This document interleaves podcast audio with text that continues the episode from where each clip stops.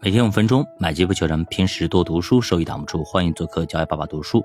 好，我们时间线来到二零零五年底，后来的美联储主席本伯南克还大言不惭吹嘘啊，说近些年来 GDP、就业还有生产率提高都是表现最好的时期。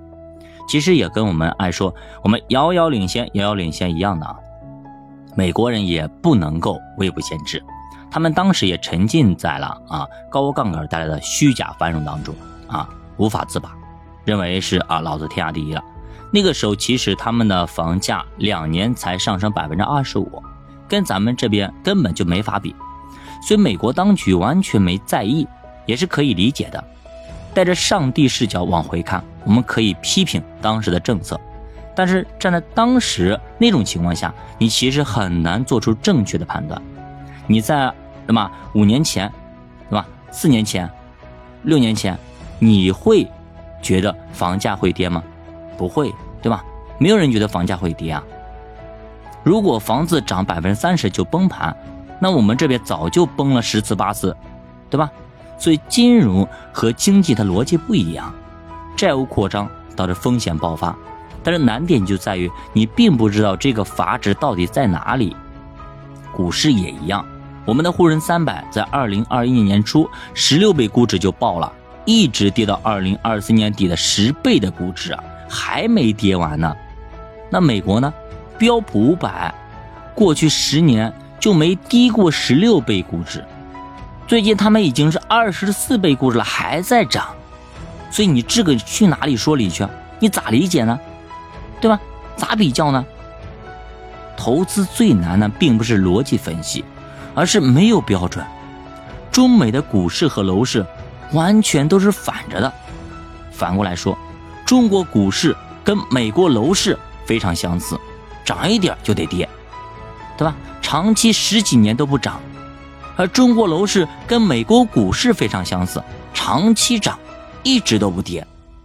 但是它一旦下跌，很可能是致命的。但是它会不会老是这种相关性呢？不知道。反正我们一直期望着股市能够像股市，楼市能像楼市。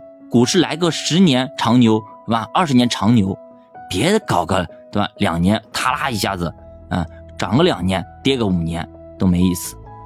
那么可能很多人会问啊，为什么住房抵押贷款会如此的扩张？作者说，主要是动物精神，或者说房地产泡沫的结果，和经济基本面没关系。也就是说，只要房价上涨，贷款人的反应就会相对简单，他们会觉得抵押更充足、更安全，所以更倾向于发放更多的贷款。想想咱们十年前、五年前，对吧？什么贷款最好贷？房贷、房子抵押贷款，对吧？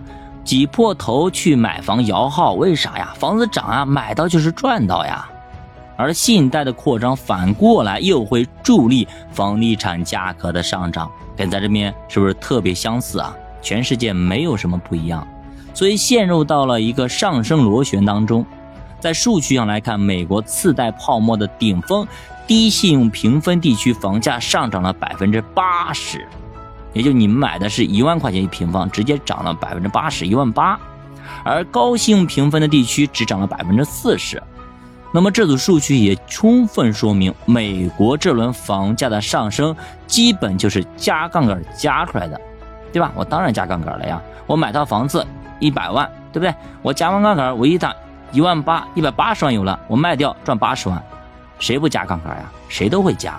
我们的房价是不是也是如此呢？杠杆率最高的地区，像杭州、厦门、温州、深圳。这些地方的房价是不是之前增长最快？似乎有点道理啊。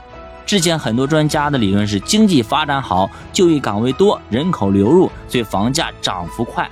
但用这个理论并不能完全解释厦门的现状，当然也不能解释我们宁波的现状。我们宁波，我二零一一年来的时候，对吧？二零一四年之前嘛，几十年都没怎么涨啊，都控制在一万块钱以下的位置啊，没怎么涨。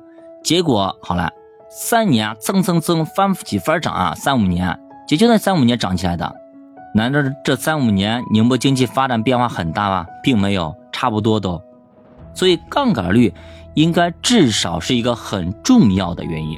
一个城市的管理者敢于让老百姓加杠杆，这个地方房价就会大幅上涨。这个确实是的，我不方便讲出来，但确实是这样子。所以我们也看到啊，棚改货币化之后，全国的房价就都暴涨。这个确实是这样子啊。某位村长啊，到哪个村去当村长，哪个村的房价就蹭蹭蹭飙涨，很有意思啊。他到哪个地方，哪个地方就飙涨。我有一次去西安，西安就说啊，我们这边呢啊，村长啊，就是啊，你们宁波啊那边浙江过来的啊，结果呢，我们这边房价蹭蹭蹭就涨了很多。其实当时棚改货币化之后，全国房价都暴涨，并不是说收入增加了，而是拿到了拆迁款，对吧？变成了首付款。我拆迁款一拿好几百万，那我直接就首付再买对吧？再买多买几套，所以加了三倍到五倍的杠杆，冲进了楼市，买高了价格。所以这是一锤子买卖，因为你不可能反复的拆迁。所以这波棚改之后，就是漫长的价值回归，回归到涨价之前为止，甚至还可能因为经济的衰退跌得更深。所以说，棚改货币化啊，是一个伟大的主意啊！不知道多少人这一辈子都在为这个主意来买单。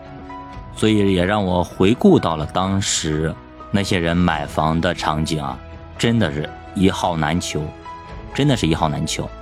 你。还没去摇号的，你先往里放六十万，六十万啥钱都不算，就六十万是认证的资格，你有摇号的资格，后面再往里加钱。你想想看，你想去看个房子，你都得先放六十万，甚至有些小区先去看你的资产，每一个一千万账面上那个现金资产一千万啊，存款，你都没资格看房。所以当时的这种浪潮。是有多疯狂？